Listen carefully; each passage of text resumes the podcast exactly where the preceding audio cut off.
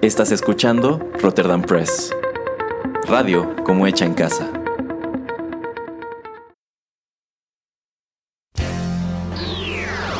He-Man y los One Hit Wonders del universo. Yo soy Adam, príncipe de Eternia y defensor de los secretos del castillo Grayskull. Él es Pereira, mi más querido amigo. Fabulosos y secretos poderes me fueron otorgados el día en que levanté en alto mi espada mágica y dije, ¡Por el poder de Grayskull! ¡Ya tengo el poder!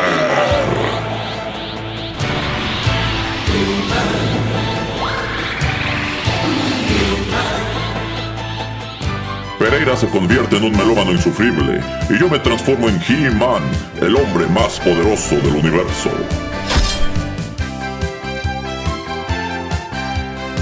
Solo tres seres comparten este secreto. El señor Álvarez, el padrino Larios y Erasmo. Juntos defendemos los One Hit Wonders del universo de las demoníacas fuerzas de Skeletor.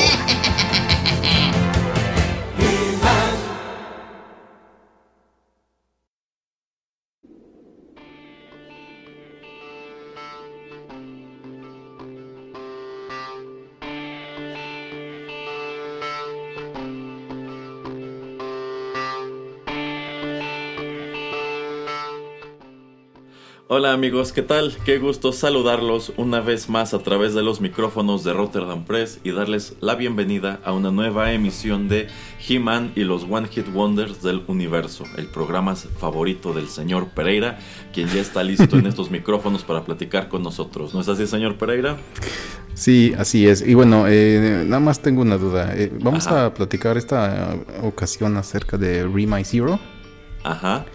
Ah, bueno, pues entonces tengo que mandarle un gran saludo a Kirsten Crook. Saludos, al rato nos vemos, eh, Kirsten. Y Erika Durant, también nos vemos mañana. Ma- Al rato no puedo. Y yo sé que Erasmo le manda muchos grandes y muy apre- eh, apertujados saludos a su querida amiga Alison Mack. Así es que ya podemos empezar. Señor Pereira, el, el programa es sobre Remy Zero, no sobre Smallville. Ah, y yo, no, yo no no- sé, no- yo no sé por qué está relacionando uno con el otro. Yo nada más estoy diciendo, yo estoy mandando saludos y, y estoy pasando un recado que usted me dejó aquí en una nota para que yo lo, lo dijera al aire. Bueno, lo que pasa es que la señorita Mac no puede recibir visitas en prisión. Así que, bueno, tra- por ahí tratamos de escabullirle notas de repente, nada más. Pero bueno, regresando al tema, efectivamente, en esta ocasión estaremos abordando a la banda estadounidense eh, Remy Zero o Remy Zero, no estoy seguro realmente cómo se pronuncia. Ni idea. Este es un conjunto que cobró eh, relevancia en los años 2000, un conjunto que de hecho no arroja una gran producción discográfica y un conjunto del cual yo soy seguro la gran mayoría de ustedes no conoce otra cosa que aquella canción que sonó durante unos años en la televisión. Así que, sin mayor preámbulo, señor Pereira, y para que vayamos preparando nuestras notas y para que le conteste un mensaje que acaba de mandarme precisamente la señorita Christine Crook, Ay, sí. vamos con música y ya regresamos.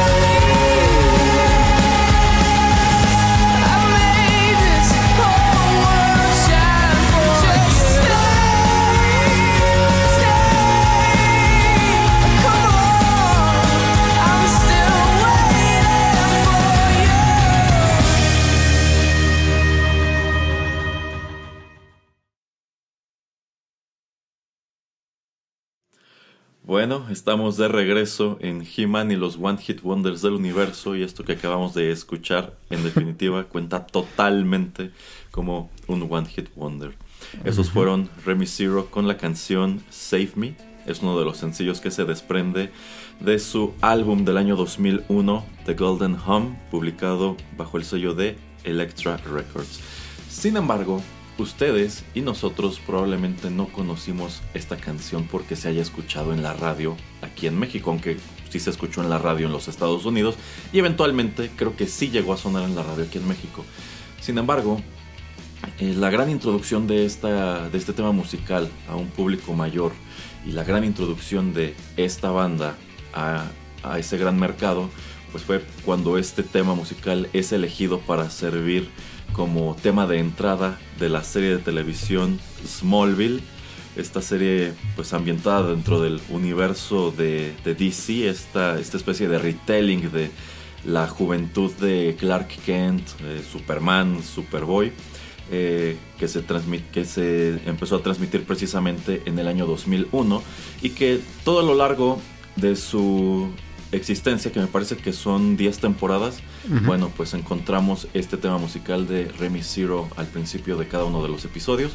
La banda de hecho llegó a hacer un cameo en esta serie y digamos que es, el, es este momento el que marca el auge de la fama de esta banda, de la cual debo decir, yo sí conocía una canción antes por un motivo que les, que les voy a platicar en unos minutos, pero no sé si el señor Pereira, antes de Smallville, hubiera estado familiarizado con Remy Zero. Antes de Smallville, hmm, que yo recuerde, no. O sea, ya después cuando me puse a repasar un poco la historia de esta agrupación y vi canciones que pues ellos habían tomado o utilizado o algunas producciones de cine y de televisión como para ponerlas en sus programas, eh, sí bueno, de, entonces lo que hice fue agarrar esas canciones y ponérmelas a escuchar. Que por cierto es ninguna de ellas la trajo el señor Erasmo, que por lo menos con un par de ellas me sorprende, pero ya después podemos ahondar en eso. Eh, pero es así de ese tipo de música que yo creo que incluyeron en varios eh, CDs, soundtracks o que se escuchaba eh, de fondo en alguna escena importante en algún programa de televisión y como por eso como que medio me acuerdo de ella. Em, pero antes de esta canción, no, la verdad, pues no, no era algo así como que yo dijera, ah, sí, eh, Remy Ciro es un grupo que yo conozco y que ya he escuchado un par de canciones. No, la verdad no. Eh, de hecho, precisamente dentro de esas de ese par de canciones que yo conocía de esta banda antes de Smallville, pues no, intencionalmente no traje ninguna de esas dos. Sí había pensado en una de ellas, pero terminé por escoger otra que me gustó mucho más. Y es que debo decir que desde mis primeros acercamientos con esta banda, pues no es como que me encantara, no me parecían malos realmente, pero sencillamente creo que su propuesta no era tan interesante como otras tantas cosas que estaba escuchando en aquel entonces. Y debo decir que en realidad si a mí me toca familiarizarme con Remy Zero antes de que se hagan mundialmente famosos, por Save Me y por Smallville es por otra serie de televisión que era Charmed. ¿Se acuerda de Charmed, señor Pereira? Sí, sí, sí. Ah, bueno, pues una de las chicas que estelarizaba esta otra serie de televisión, que era precisamente Alisa Milano, estaba casada con el cantante de, esta banda. Y alguna vez buscando, sí, sí, sí, alguna vez buscando esa información, encontré, bueno, con, este, con quién está casada Alisa Milano y encontré a este individuo que y ahí decía que era el frontman de, una banda de rock. Y es precisamente así que asomo a su música y digo bueno no está tan mal pero tampoco está tan bien. Y de, y de cierto modo pues a mí me toca escuchar Save Me e incluso tenerla en mi reproductor antes de que salga la serie de Smallville. Wow. y cuando me doy cuenta de que esa canción está en esa serie de televisión digo ok creo que es un tema que tomando en cuenta cuál es la temática de, este producto, pues más o menos le queda. Si bien es un fragmento muy muy pequeño lo que se utiliza en el tema de entrada, son aproximadamente 30 segundos solamente y pues es el coro lo que, lo que agarraron para musicalizar esta secuencia. Eh, Remy Zero es una banda considerablemente pequeña, la cual de hecho, eh, pues a partir de su aparición en, en Smallville, no se hace gigantesca. Digamos que se volvieron visibles, pero tampoco es como que esta canción les haya dado ese gran empujón que necesitaban para convertirse en un acto enorme que diera eh, grandes conciertos y llevara a cabo súper prolongadas giras. De hecho, la discografía de estos individuos es más bien breve y pues incluso haciendo investigación para este programa me percaté de que es difícil encontrar eh, interpretaciones en vivo de esta banda que no se hayan sido en su momento, por el año 2001, en programas de televisión. Pero bueno, esta banda es originaria del estado de Alabama y, eh, durante su corta existencia estuvo encabezada por los hermanos Sinjun y Shelby Tate, quienes de hecho siguen muy activos en la industria de la música, pero ya tiene muchos años que no lo hacen como eh, Remy Zero. Y a mí algo de lo que más me llama la atención de estos dos individuos, señor Pereira, es el nombre de uno de ellos, que es Sin ¿Usted ya había escuchado ese nombre antes alguna vez? No, no, no, no, la verdad no. Bueno, pues poniéndome a investigar, y aquí no me crean mucho porque la fuente yo siento que no es muy confiable, pero buscando de dónde viene este nombre, eh, encontré en un sitio de estos que son como para ponle un nombre a tu bebé. que al parecer es una versión galesa de Saint John. Oh, ok. Y dices, bueno, tiene un poco de lógica, entonces sea cierto o no sea cierto. Igual y si me lo explicas así, te lo creo. Pero bueno, eh, precisamente Saint John Tate es el vocalista de Remy Zero. Su hermano Shelby toca la guitarra y de hecho es el compositor de casi todas las canciones. Y bueno, a través de los años trajeron a un puñado de músicos itinerantes que van eh, acompañándolos en sus estudios, en sus, perdón, en sus álbumes de estudio y también en las eh, giras subsecuentes. Y bueno, esta es una banda que ya tiene igual un muy buen rato que dejó de, de existir. En sí, el momento en el que les llega la fama con Save Me ya era como la última etapa de su producción discográfica. Tengo entendido que eh, sobre todo este chico St. Tate era muy complicado para trabajar, así que bueno, persisten en la memoria sobre todo por esta canción, sobre todo por eh, Smallville. Yo creo que si en algún momento el mercado se llenó de curiosos que dijeron qué otra cosa tiene esta banda, fue ese momento. Y yo considero que si no despegaron eh, es porque ya iban prácticamente de salida y porque la verdad sea dicha, y eso es algo que ustedes constatarán en los siguientes bloques, el resto de su música en realidad no se parece casi nada a esta canción. Es más, si este álbum, The Golden Home, que es este, su tercer álbum, ustedes lo ponen de principio a fin, digamos que Save Me es algo así como el negrito en el arroz. Es la única canción que van a decir, ok, como que esto, esto brilla más, ¿no? Esto es un poco más espectacular que, que todo lo otro. Eso no quiere decir que el álbum sea malo, sencillamente no se parece a esto y tampoco podemos decir que haya sido algo tan bueno. ¿Cómo ve, señor Pereira? Eh, sí, concuerdo totalmente. De hecho, antes de hacer investigación, bueno, hace muchos años, porque esta canción sí cuando no sé si está Napster, Casado, alguno de esos servicios, cuando sale la canción sí es una de esas canciones que yo bajo y seguramente el archivo que ahí debo tener debe ser ese todavía. Eh, yo no sabía hasta cierto punto que esta banda estaba conformada 100% por hombres. Yo pensé que esta canción, cuando sale en Smallville, que es la primera vez que la escucho, eh, me quedó por mucho tiempo, yo creo que dos, tres temporadas de Smallville, que era una mujer quien cantaba esta canción. Entonces, sí, por, la, por el tipo de voz, yo, sí, yo siempre sentí eso. Y digo, ya iremos descubriendo, eh, mostrando al público de aquí, de este episodio, eh, las próximas canciones. A mí la, voz no, no, la asemejo, no la relaciono mucho eh, en las próximas tres melodías con esta, la verdad. Entonces yo siempre pensé así de, pues esto me suena como, como mujer. Entonces yo dije, se me hace raro, ¿no? O sea, y ya después dije, ah, no, es este un vocalista. Yo, mmm, qué, extraño. La verdad, antes de este programa no, no busqué una versión en vivo de, de, la melodía.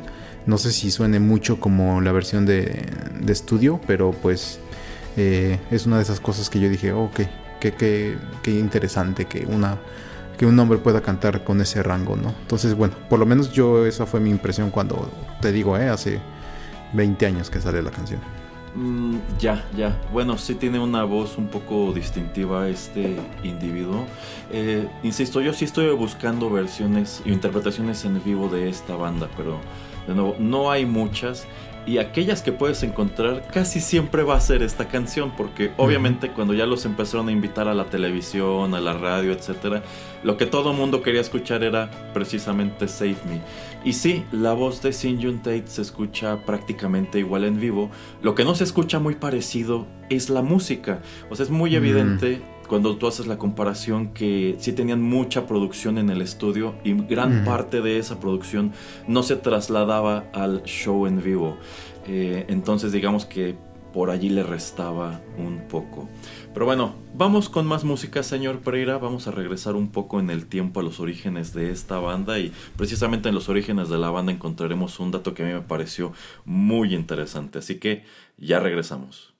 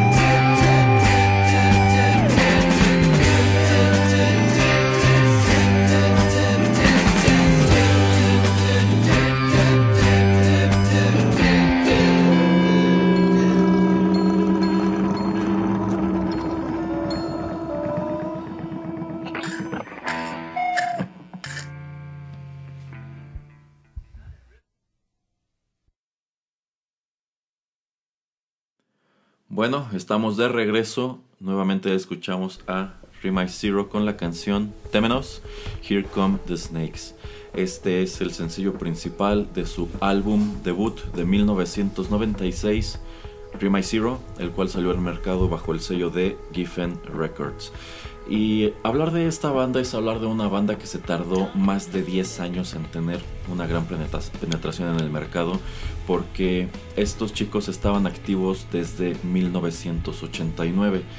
Sin embargo, pues tomando en cuenta que el estado de Alabama jamás ha caracterizado por ser una gran meca del rock, bueno, pues ellos están activos durante un número de años allá como un acto 100% local. Un poco más adelante deciden irse al estado de California a probar suerte y es precisamente allá en donde graban una demo que era precisamente una versión menos refinada de esta canción que acabamos de escuchar y esa demo empiezan a mandarla a un número de discográficas a ver si tienen suerte, a ver si a alguien les interesa firmarlos. Y precisamente cuando esto llega a Giffen y Giffen le ve cierto potencial a la banda, pues ellos deciden que esta banda tendrá una enorme oportunidad de darse a conocer, pues prácticamente en sus inicios como, como un acto ya firmado con ellos, en vista de que esta temprana propuesta que la banda tiene llama la atención de otro conjunto inglés que estaba por embarcarse en una gira por los Estados Unidos. Y esa banda, en aquel entonces no tan grande como lo es ahora, era nada menos que Radiohead, quienes acababan de publicar el álbum The Vents, que a mí me encanta, yo creo que ese es el mejor disco de Radiohead. Eh, y bueno, iban a irse de gira a los Estados Unidos para promover ese álbum y quisieron que precisamente Rima y Zero los, acompañara una parte de, esa gira. O sea, no, no fueron con ellos de ciudad en ciudad. Creo que solamente fueron unas cuantas fechas en la costa este, pero yo creo que para esta banda que no fue tan conocida, ese debe ser eso, yo creo que eso debe ser algo que tú pones con letras doradas en tu currículum, ¿no? O sea, tú ibas empezando con esta discográfica y te contrataron para que le abrieras los conciertos a Radiohead, que bueno, insisto, en ese punto, en The Bands, todavía no eran tan grandes como son hoy, pero ya eran una banda famosa, ya habían tenido también su gran hit con Creep y otras tantas canciones, así que pues no era poca cosa decir que pues embarcaran en, en, una gira con ellos y también te pone a pensar cómo es que una banda que empezó con el pie derecho de este modo, pues no, no logró despegar de cualquier manera, ¿no? Porque si somos honestos, este álbum debut, Remind Zero, no fue pues, realmente para nada exitoso, no, no llegó a ninguna lista y digamos que pasó totalmente desapercibido. Y así como la banda era un acto muy local en Alabama, siguió siendo un acto bastante local en California y pues creo que jamás se pudieron dar el lujo de tener presentaciones en grandes venues y demás. ¿Cómo ve, señor Pereira? Sí, eh, interesante, ¿no? Que por lo menos esta agrupación sí hace pues su luchita. Eh, y también menciona que en uno de sus subsecuentes álbums, cuando Radiohead saca OK Computer, también los invitan a hacer el tour de, de ese álbum. Sí, sí, lo cual pues nos deja ver que Tom York vio algo en ellos, ¿no? Como que dijo, está padre la propuesta de estos individuos, pero pues, Rima Zero no se convirtió en otro Radiohead, Rima Zero no se convirtió en otro nada. Parece que se quedaron pues estancados allí como un acto muy menor hasta que llega Smallville, hasta que ponen su canción en, este opening y ahora sí todo el mundo como que dice, wow, ¿no? Está padre la canción. Pero de nuevo, cuando te asomas en retrospectiva a lo que hubo antes, a lo que había incluso en ese mismo disco, dices, no encuentro nada que se parezca, no encuentro nada que me atraiga del mismo modo que esto sí consiguió atraparme. Y es que si comparan Save Me con esta canción que acabamos de presentar, pues quizá por la voz puedes decir sí, es el mismo intérprete, pero de ahí en fuera no tiene nada que ver una cosa con la otra. Save Me yo siento que sí se escucha como una canción que estaba destinada a tener cierto éxito de cualquier manera, ¿no? Se escucha muy radio friendly. Pero esta canción, la verdad sea dicha, no. Yo siento que lo que estos chicos estaban tratando de presentar era un rock alternativo, pues muy indie, que dentro de lo que cabe no se escuchaba como otra cosa, pero tampoco terminaba de escucharse como algo muy original. ¿A usted qué le pareció esta canción, señor Pereira? Eh, sí, bueno, nada más rápidamente mencionar lo mismo con Save Me. Yo siento que sí es radio friendly, pero como que también no, no, no encuentro en ese momento, en el, en, el punto de, de, la historia de la música, algo que se le asemejara muchísimo o por lo menos no que yo recuerde. Entonces yo también siento que resaltaba de esa manera y yo creo que también por eso pues terminó siendo una canción famosa.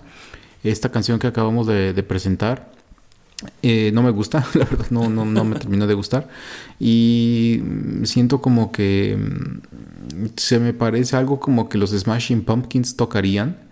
Eh, no me terminó de convencer porque también no soy súper fan de los Smashing Pumpkins, pero pues si pusiéramos la, voz de, Billy Corgan ahí en lugar de al cantante a, Singer, como que yo sentiría como que pues, ok, es lo mismo.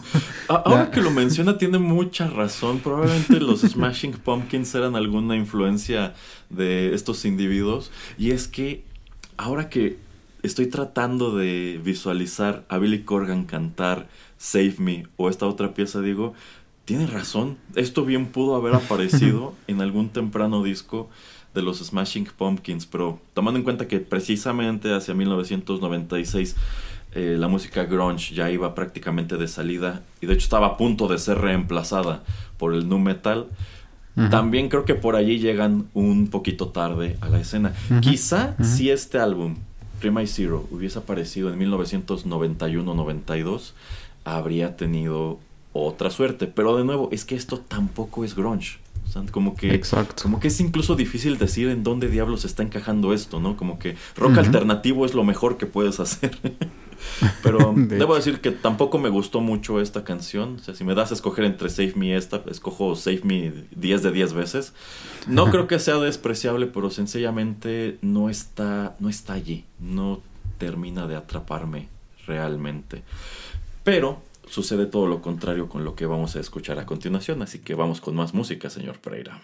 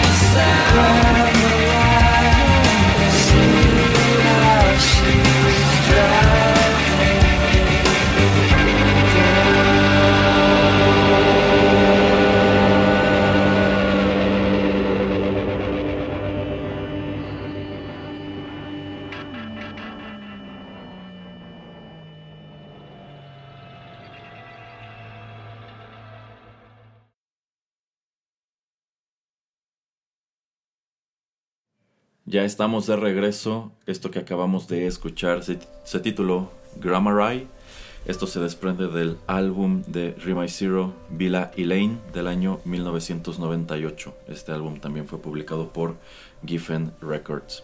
Y aquí debo decir una cosa. En realidad yo no había escogido originalmente esta canción para traerla al programa.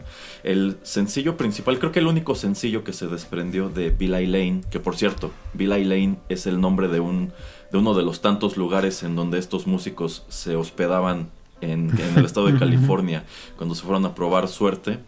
Eh, bueno, el sencillo principal de este álbum es Prophecy.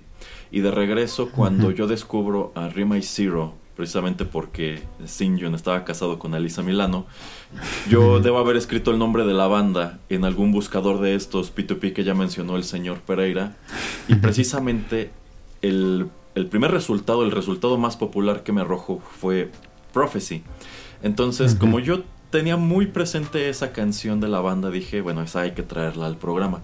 Sin embargo, al estar realizando investigación, eh, yo sencillamente dejé correr un aleatorio de esta banda de fondo. Y de pronto empiezo a escuchar algo que me gusta mucho y digo, ah, caray, esto está muy padre. Y me encuentro esta canción que acabamos de presentar, Grammar Y en ese momento digo, es que esta canción sí se escucha mucho como algo, híjole, como como que aquí ya no, hay, ya no hay influencia, como dice el señor Pérez de los Smashing Pumpkins. Esta canción suena como algo que pudo haber aparecido en un disco de Radiohead. Y yo sí visualizo en algún momento a Tom York escuchando esta pieza y diciendo, wow, ahí la llevan, ¿no? O sea, esta banda vale la pena. Pero al mismo tiempo es una lástima que no haya otra canción que se parezca a esta que genuinamente me gustó mucho, sobre todo ya hacia el final, eh, pues cómo eh, están llevando, bueno, Sin está cantando su parte y Shelby también lo está acompañando con, otra cosa durante los coros. Entonces se escucha como algo considerablemente más complejo a lo que puedes escuchar en tu canción estándar de Rima y Zero. Tanto así que yo casi casi me atrevería a decir que esta es la mejor canción que produjeron. Así de ese tamaño me gustó. Entonces dije, no, no voy a traer Prophecy, quiero presentar esto porque yo considero que sí es genuinamente valioso. ¿Cómo ves, señor Pereira? Em, también me puse a escuchar como un par de horas los álbumes de Ring My Zero, entonces tal vez escuché casi todo. Em, sí, tal vez lo más seguro es que concuerde con el señor Erasmo en esto, de que también me gustó mucho, me sorprendió mucho que me haya gustado esta canción bastante. La letra me agrada. Eh, le quiero preguntar ah, una cosa al señor Erasmo cuando presentemos la siguiente canción relacionada a, esta y a la que sigue. Em, entonces me voy a guardar un comentario. Pero sí, me sorprendió bastante la, melodía, me gustó mucho, me gustó la, manera en que pues se lleva el ritmo, eh, también la letra. Y bueno, es interesante que el señor Erasmo lo compare con algo como tipo Radiohead. Para mí, también por la época me sonaba algo como que después eh, hubiera sacado esta banda, también creo estadounidense, Yellow Card, o también esta otra banda, Dashboard Confessional. Me suena un poquito como a ese estilo eh, esta canción. Em, pero bueno, entonces esas par de bandas hicieron famosas muy a principio de los 2000. Entonces como que siento como que por ahí iba más o menos la temática de, la idea musical en, ese género de, de la música. Eh, pero sí, esta canción sí resalta mucho y creo que es una de las mejores, sino que la mejor de, este grupo. A mí, de todas maneras, yo creo que porque conozco mucho la de Save Me, me gusta mucho eh, y creo que es la mejor. Pero mm, si no, yo creo que me quedaría con esta, la verdad. Sí, sí, totalmente. Y precisamente cuando estaba buscando interpretaciones en vivo de esta banda, a mí me interesó mucho eh, eh, descubrir si existían grabaciones en vivo de esta canción en específico. Y sí, sí hay unas cuantas, eh, casi todas son amateuros, es algo que alguien estuvo grabando con una, una, pequeña cámara en algún concierto. y de nuevo constaté que esta banda en vivo no era tan espectacular como podía escucharse en sus álbumes, porque esta canción se escucha como algo bastante complejo en su versión de estudio.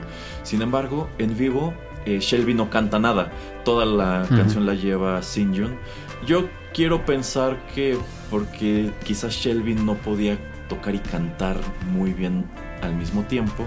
Entonces, digamos que esta dinámica que tienen las vocales en donde uno está cantando una parte y otro está cantando la otra se pierde por completo.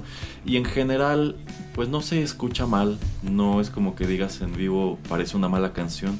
Sencillamente sientes que estás escuchando una versión incompleta de la misma. Y a mí me parece una lástima. Entonces, incluso si Rima Zero hubiera seguido activo más allá de más allá del 2001-2002 incluso si hubieran seguido sacando discos e incluso si hubieran tenido otros temas que llegaran a la radio o a la televisión yo considero que algo que les hubiera pegado mucho era precisamente la experiencia en vivo porque siempre es muy padre encontrarte a bandas que o suenan en el escenario tal como suenan en el disco o en su defecto encontrarte a bandas que eh, en vivo suenan muchísimo mejor que en las grabaciones o te prenden más o traen muchísimo espectáculo. Pero yo creo que siempre será terrible encontrarte a una banda que no que en vivo no se escucha tan bien como en el disco, ¿no? Porque siempre te vas pues o decepcionado o te vas pensando caray, ¿no? Como que ya me di cuenta que la magia de estos músicos está más que nada en el estudio, en donde les echaron la mano con un montón de cosas y sencillamente no son capaces de replicarlo aquí. O quizá podrían replicarlo si tuvieran más músicos sobre, sobre el escenario. En sí hay muchas bandas que quizá no tienen en su alineación estándar un tecladista, pero cuando se van de gira suelen incorporar uno para que rellene esos huecos que van a quedar al momento de trasladar la canción del estudio al escenario, porque quizá hay un número de cosas que no puedes eh, reproducir o sencillamente son bandas que quizás si sus canciones tienen arreglos orquestales, bueno, pues ellos no van a cargar con una orquesta durante la gira, sencillamente lo van a poner como, como un sample, como una grabación y tocan encima de eso y se acabó, ¿no? Entonces, si yo hubiera descubierto estos discos de Rima Zero a finales de los 90, antes de Smallville, y esta banda hubiera venido en algún momento a dar un concierto a México, yo pienso que quizá habría salido de ese concierto pensando, caray, como que no me gustó tanto en vivo. Sí, sí, sí me ha pasado también. Eh, luego nombramos nombres fuera del aire, pero también he escuchado bandas en vivo que yo digo, ah, caray, como que esto no, no es lo, lo mejorcito que ellos tienen y eh, y sí, como dice el señor Erasmo, muchas veces em, los apoyos y el nivel de producción que tienen en, los estudios pues eh, se refleja muy bien en los álbums pero también yo creo que por eso hay agrupaciones y bandas que pues tratan de mantenerlo lo más natural posible para que cuando vayas a sus conciertos pues no sientas o notes la diferencia y cuando pues va a haber algún tipo de situación o problema como ya comenta nuevamente también el señor Erasmo pues de qué manera podemos como cubrirnos el trasero o, hacerlo una experiencia diferente o hasta un poquito como incremental. Entonces eso, eso me agrada. Eh, pero bueno, eh, no sé. La verdad, como nuevamente te comento, no, no comenten, no revisen nada en vivo de, esta agrupación. Pero por lo menos esta canción en, en, su, en estudio me gusta mucho. Eh, sí, entonces yo creo que parte del gran crédito que debe darse hablando de este disco en específico, pues es todo el equipo que estuvo en la, en la producción. Eh, bueno, esta banda a fin de cuentas estaba firmada con un sello que en aquel entonces estaba muy especializado en rock. Entonces yo creo que tuvieron en el estudio a su disposición a gente que sabía muy bien lo que estaba haciendo y que sabía pues cómo pulir estas canciones, ¿no? A lo mejor un, un, equipo que al escucharlos tocar en el estudio se le iba prendiendo el foco de esto estaría más padre si le metemos esto acá, si le movemos esto aquí, si le metemos este efecto por allá, ¿no? Entonces, pues muy interesante encontrarte también esos fenómenos. Digo, no, nunca es muy agradable encontrarte este caso de una banda que en vivo no suena tan bien como en el disco, pero es interesante encontrarlos porque es en donde constatas que detrás de, de esta canción hubo un equipo de producción al que le interesó su trabajo, ¿no? Porque quizá en otro sello quien los está grabando solamente va a pulsar el botón de rec y le vale, ¿no? Como quede la canción. Pero, y nos deja su suerte, ¿no? Si se escucha bien, qué bueno, si se escucha mal, pues ese no es mi problema y no me pagan por juzgar eso. Pero, pues qué padre que aquí hayan dicho, vamos a ayudarles a pulir este material y al menos esta canción en su versión de estudio quedó padrísima. Estoy viendo que mm, el um, ingeniero de audio y ingeniero de mezcla eh, fue Alan Mulder y entre sus, eh, bueno, entre los discos que él tiene le ha producido varios a Nine Inch Nails y también del que ya hablamos hace no mucho el Hot Fuzz de The Killers. También ha trabajado, estoy viendo para Korn, para My Bloody Valentine, de Jesus and Mary Chain. No, bueno, sí, tiene toda la experiencia del mundo trabajando con rock, ¿eh? Entonces, sí, sí, sin duda debe ser alguien que sabe a la perfección hacer su trabajo.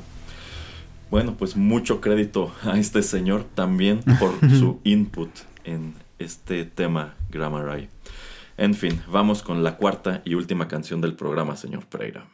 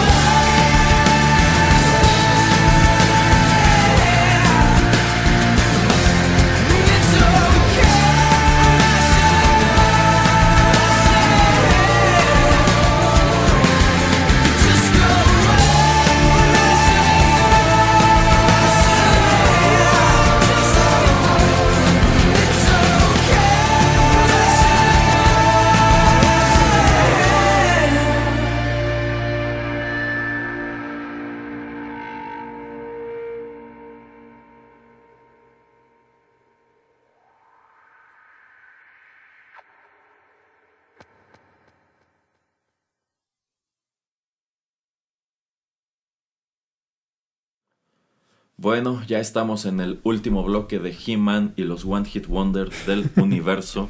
Y esto que acabamos de escuchar se tituló muy apropiadamente Till the End. Esto corrió a cargo de Remind Zero y se desprende precisamente del EP titulado Remind Zero. Ojo, aquí no hay que confundirlo con su álbum debut. Ese sí era un álbum, este nada más es un EP. Esta es una grabación que sale al mercado en el año eh, 2010 bajo el sello de Communicating Vessels. Y pues ya hicimos un repaso breve por la discografía de esta banda que en realidad solamente arrojó tre- tres álbumes de estudio. The Golden Home fue el último de ellos en el año 2001. Por eso digo que cuando Save Me se hace popular, pues estos chicos ya iban de salida. Creo que para el año 2002 ya estaban desintegrados. Sin embargo, en el año 2010 tienen una suerte de, de reunión. Y digo que es una suerte de reunión porque en sí no se reunieron oficialmente a hacer más música y a dar conciertos y demás.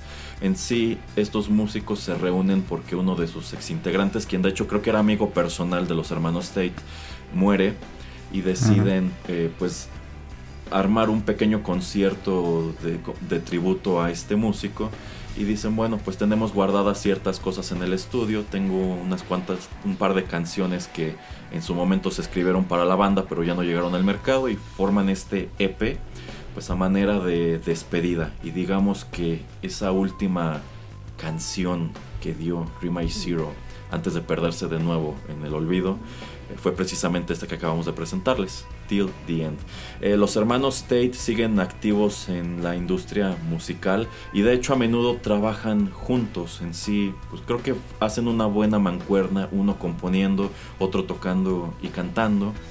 Sin embargo, pues ninguno de los otros actos que han llevado a cabo, ya sea como banda o como solistas, pues han logrado tener éxito y pues nunca han tenido una penetración similar a la que tuvieron en su momento con Save Me. Sí, eh, a mí la verdad esta melodía no, no me terminó de convencer mucho.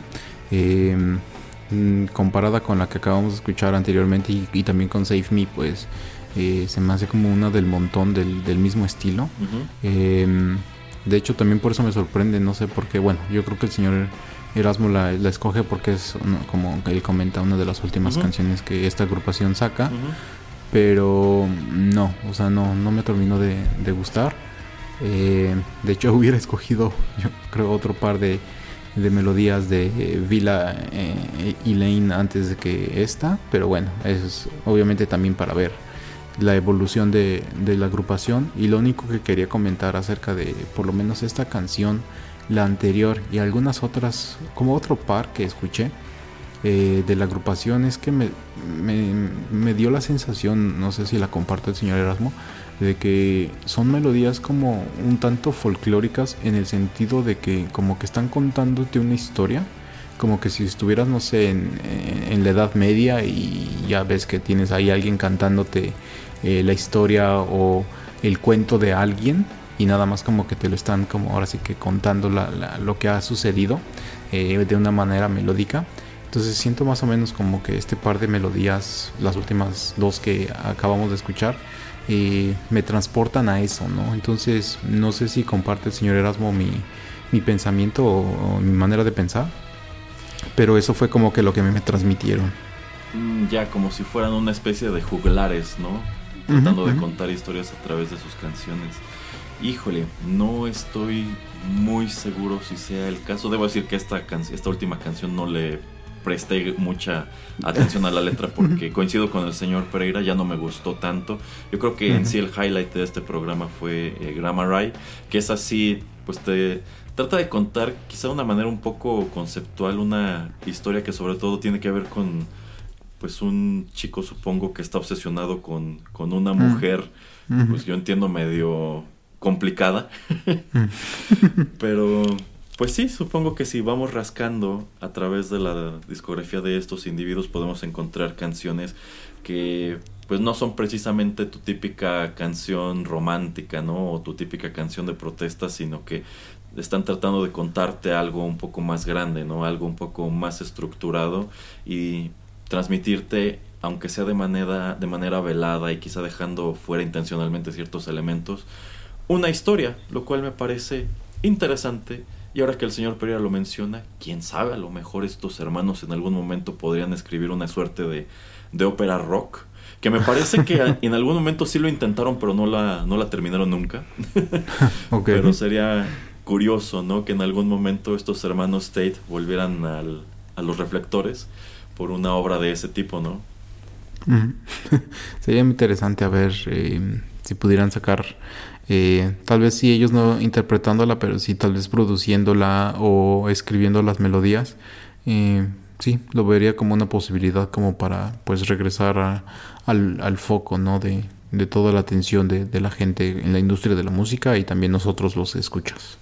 Eh, Sí, de hecho, y bueno, ahora que se ha puesto de moda esta cuestión de las reuniones de elencos de series noventeras y, y dos mileras, y sobre todo si tomamos en cuenta que en este momento DC está muy fuerte en la televisión con shows como Flash, con shows como este nuevo de Lois y Clark, etcétera, etcétera, e incluso precisamente en este evento de crossover que llevaron a cabo de Infinite de Universe in Crisis algo así. Era su evento de crisis de los cómics, pero ahora trasladado a la televisión. Bueno, pues regresa precisamente eh, Tom Welling a hacer a Clark Kent de algún universo paralelo en esa serie. Eh, pues eh, se ha comentado qué tan viable sería hacer una reunión de Smallville, ¿no? Con esto de que ya todos se quieren reunir. Incluso estamos por ver una reunión de Harry Potter. Y sería interesante que si un evento así se diera, que yo no estoy muy seguro de cuán interesado sería el mercado en algo así, y hay que tomar en cuenta que el elenco no estaría completo. ¿Por qué lo dice? No, no, nada más lo menciono. Ah, Este, pues era interesante que en su momento también trajeran de vuelta a esta banda, ¿no? Y este, y no sé, que quizá nos presentaran, digo, ya pasaron 20 años, bueno, más de 20 años ya de, de que sale al mercado Save Me. Bueno, yo creo que en estos 20 años estos músicos deben haber evolucionado muchísimo. ¿Cómo abordarían actualmente esa canción, no? Al menos a mí me resultaría un ejercicio muy interesante, sobre todo si tomamos en cuenta que a veces estos temas famosos al final del día no son tan del agrado de los intérpretes porque se encargan de encasillarlos, ¿no? O en su defecto de vender una falsa ex- expectativa de, su, de su acto. Entonces, si en algún momento se da ese reencuentro de, de Smallville, que sea una pequeña película, un especial de televisión, estaría padrísimo que regresaran también estos chicos o señores a grabar otra vez Save Me o en su defecto. A lo mejor una canción nueva que se asocie con este universo, ¿no? Eh, sí, ah, una reinterpretación me parecería lo más correcto. Porque algo nuevo, como ya estamos eh, diciendo también, eh, Save Me destaca muchísimo de todo su repertorio. Eh, y bueno, nada más como para ir cerrando comentarios, eh, también me refiero a eso porque lo que comentaba en el primer bloque o al inicio de la introducción de, de este programa acerca de por qué el señor Erasmo escoge estas tres otras melodías y no algunas otras que han salido. Me parece muy interesante que pues nuevamente la industria del cine y también la industria de la televisión toma muchas canciones sobre todo de Villa Elaine o Elaine o como se le diga. Eh, y por ejemplo, canciones que me agradaron más, eh, como Hermes Bird, la misma de Prophecy que ya comentaba el señor Erasmo, eh, y un par de, de melodías que, bueno, Prophecy es una de ellas y la otra, eh, la de Fair, que toma mi amigo el señor Zach Braff para Ah, sí. eh, sus películas Ajá. de Garden, Garden, Garden State y también para la de The Last Kiss. Ujú. Eh, también se me hacen pues canciones muy muy interesantes y muy agradables y hasta la misma Problem que sale en esta película de Drew Barrymore del 98 de Jamás antes besada o Jamás besada o como se llame. Ajá. Entonces yo por eso como que sentía que medio eh, había yo escuchado algo de, de esta agrupación que no fuera solamente Save Me. Eh, y ahora que me puse a repasar las melodías dije, ah, ok, sí, sí, medio me acuerdo de varias de ellas, hasta Shattered que sale en Crazy Beautiful, algo así se llamaba una película de Kirsten Dunst que nunca vi, pero que sí recuerdo esa, esa melodía. Eh, entonces, pues también se me hace como una, una gran incógnita, ¿no? Que hay- habrá pasado otras bambalinas de- que pues ellos deciden como que ya. O sea, después de este álbum y después de que reciben tanta eh, Atención. adulación, ajá, adulación, atención, eh, que pues parece que el estrellato es, es lo que mm, lo que lo que lo que va a, a seguir. O sea, como que, ok, nuestro siguiente álbum es el que pues va a romper récords. Y pues deciden mejor, ¿sabes qué? Hasta aquí llegamos. Tal vez no se vieron ellos mismos con un potencial eh, pues más super- pues superior. O tal vez eh, pues ya dijeron, ok, ya lo intentamos por X cantidad de años. Este fue como que no vamos a llegar a ningún. No, esta es nuestra cúspide. Y de aquí nunca no vamos a subir más. Entonces, pues, ¿sabes qué? Mejor hasta aquí. Y listo. Se me hace como un gran enigma, la verdad. No, no leí, no encontré nada que dijera exactamente por qué deciden como que detenerse. Pero te digo, ¿no? O sea, por lo menos con el segundo álbum, que es son canciones o melodías que alguna vez alguien ha escuchado, tal vez más en Estados Unidos, obviamente, por los eh, el tipo de películas y el tipo de eh, programas de televisión, pero digo, también tienen más de veintitantos años, entonces pues también difícil acordarse de ellos. Eh, sí, yo creo que si hay un álbum que vale la pena en- dentro de estos tres es precisamente Bill Lane y esto que comenta el señor Pereira es muy atinado. Muchas de esas canciones se escucharon en películas y en series de televisión. Por ejemplo, estoy viendo que Prophecy formó parte del soundtrack de una película que fue enorme en su momento, She's All That. Eh, pero efectivamente, tú pensarías que, tomando en cuenta que esta banda ya se fue de gira con Radiohead dos veces, y estoy viendo que también se fueron de gira con Travis, y que muchas canciones de este segundo álbum estaban apareciendo por aquí y por allá. Y es que en general el álbum, la verdad, no es malo. Yo creo que este es el bueno de Rima Zero. Bueno, pues qué diablos pasó que cuando parecían ir en ascenso, como que se caen de golpe cuando llega The Golden Home. Y sí, de allí es de donde se desprendió su canción más famosa. Pero es que el hecho de que sea la más famosa no quiere decir que sea la mejor canción. Y peor aún si tomamos en cuenta que el resto del disco está medio X, ¿no? Y no sé si tenga que ver el hecho de que cambian de discográfica porque The Golden Home ya no es un disco que salga bajo el sello de, de Giffen, se pasan a Electra, que también es un sello que estaba muy orientado a música rock, pero no lo sé, sencillamente es un fenómeno curioso, ¿no? Tú pensarías, bueno, si se está convirtiendo en la banda de la que agarras canciones para poner en películas indie y en series de televisión, bueno, van a sacar otro disco, síguelos poniendo por aquí y por allá, pero es un fenómeno que no se repite y digamos que el final fue muy estrepitoso, más si tomamos en cuenta que ocurre prácticamente máximo un año después de que se vuelven mundialmente famosos, ¿no?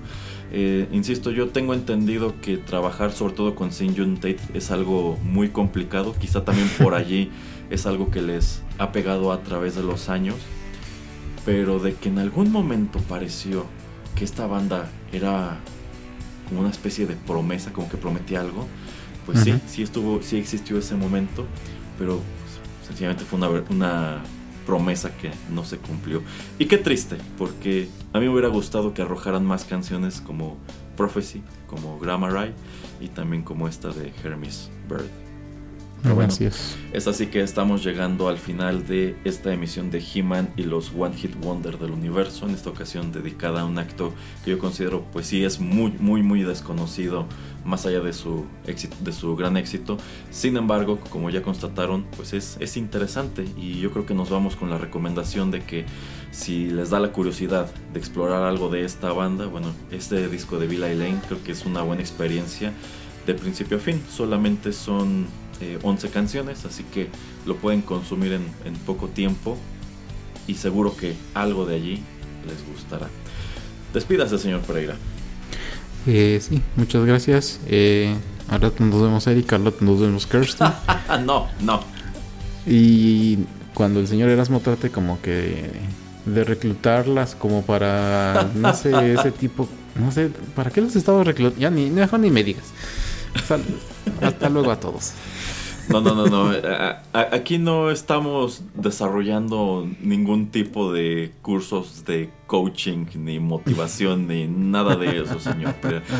Eso que usted está mencionando de Rotterdam Coaching, no sé de dónde lo saca. Yo no, yo no sé a qué fuente se ha acercado, pero es, es mentira. Y es mentira que nos estemos acercando a celebridades como estas con los fines que sean. Así que, off the record. bueno, pues muchas gracias por habernos acompañado en esta emisión. Si les gustó, no dejen de compartirla. Les recuerdo que todos nuestros contenidos están disponibles de manera gratuita en SoundCloud y también pueden suscribirse a nuestro podcast en aplicaciones como Spotify, iTunes, Tuning Radio y otras tantas. Los saludan a través de los micrófonos de Rotterdam Press el señor Juanito Pereira y Erasmo. Hasta la próxima.